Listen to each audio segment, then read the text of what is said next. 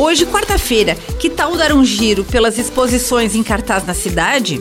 Na Galeria de Arte Vitor Kursansev tem a exposição Trajetos Percorridos e Objetos Encontrados, de Werner Krieger. Ele traz colagens, fotos, vídeos, todos a partir de objetos encontrados pelo artista durante a pandemia de Covid-19. A visitação é das 8 da manhã às 10 da noite.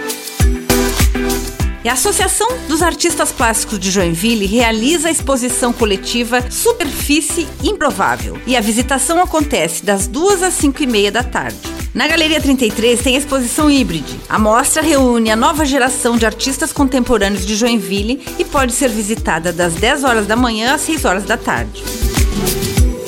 O Instituto Internacional Juarez Machado está nos últimos dias com três exposições: recortes de um lugar do paranaense Mazé Mendes, Jorge Megide, obra gráfica, e quadrografias de Jorge Peixoto. As obras podem ser visitadas das 9 horas da manhã às 6 horas da tarde.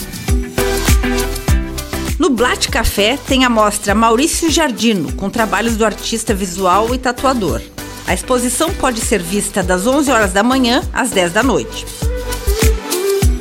Dentro da programação da campanha Outubro Rosa, o Garten Shopping apresenta a exposição Arte e Esperança, o valor da generosidade, do ateliê Denise Schlickmann. O dinheiro arrecadado será revertido para a Rede Feminina de Combate ao Câncer. Exposições para a música, hoje tem Cantoria da Trupe, musical inspirado em Os Saltimbancos. O espetáculo é no Harmonia Lira, às 8 horas da noite. Os ingressos pelo site artemaior.org.br. Também é dia de forró com o grupo Forrosteiros, a partir das 7 horas da noite no Bar do Ivan, no Bucarém